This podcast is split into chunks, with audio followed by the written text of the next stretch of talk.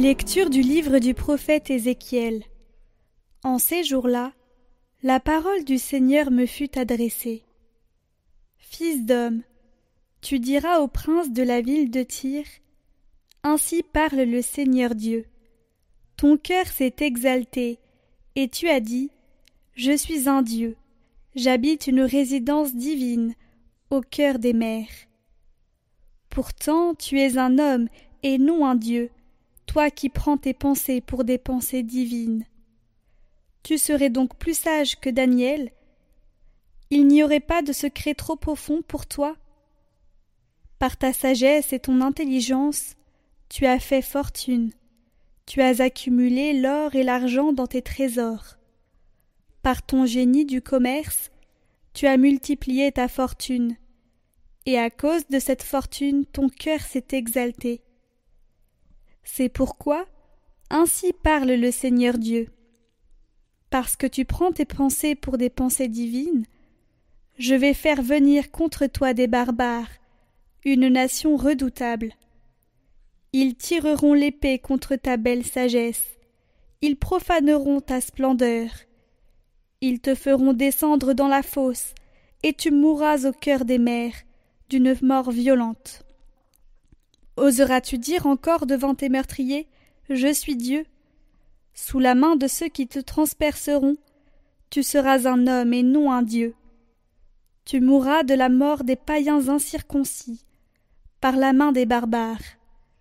Oui, moi, j'ai parlé, oracle du Seigneur Dieu.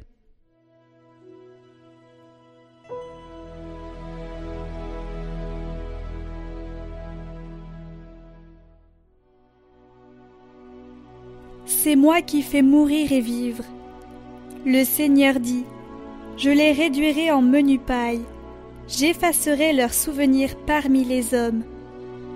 Mais il y a l'arrogance de l'ennemi. J'ai peur d'une méprise chez l'adversaire.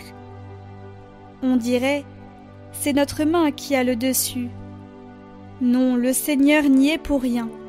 Cette nation a perdu le jugement ils sont incapables de comprendre.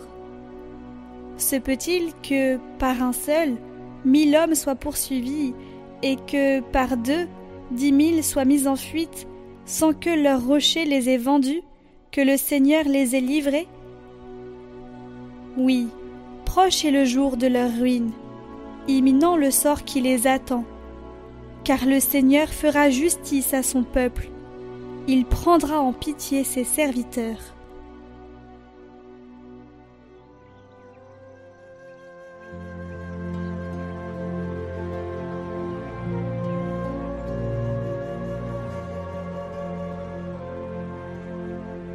Évangile de Jésus-Christ selon Saint Matthieu.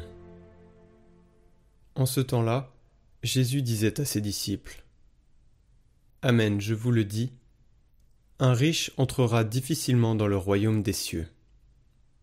Je vous le répète, il est plus facile à un chameau de passer par un trou d'aiguille qu'à un riche d'entrer dans le royaume des cieux.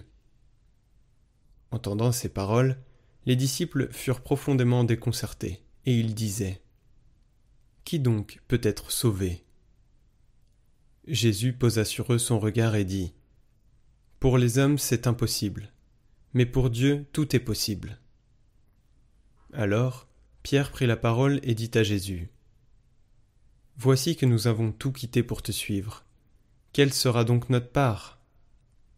Jésus leur déclara Amen, je vous le dis, lors du renouvellement du monde, lorsque le Fils de l'homme siégera sur son trône de gloire, vous qui m'avez suivi, vous siégerez vous aussi sur douze trônes pour juger les douze tribus d'Israël. Et celui qui aura quitté, à cause de mon nom, des maisons, des frères, des sœurs, un père, une mère, des enfants ou une terre, recevra le centuple, et il aura en héritage la vie éternelle. Beaucoup de premiers seront derniers, beaucoup de derniers seront premiers.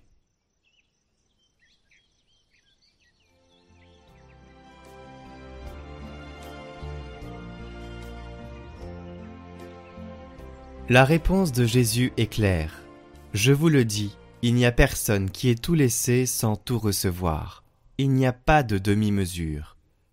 Voici, nous avons tout laissé. Vous recevrez tout. Au contraire, il y a cette mesure débordante avec laquelle Dieu fait ses dons.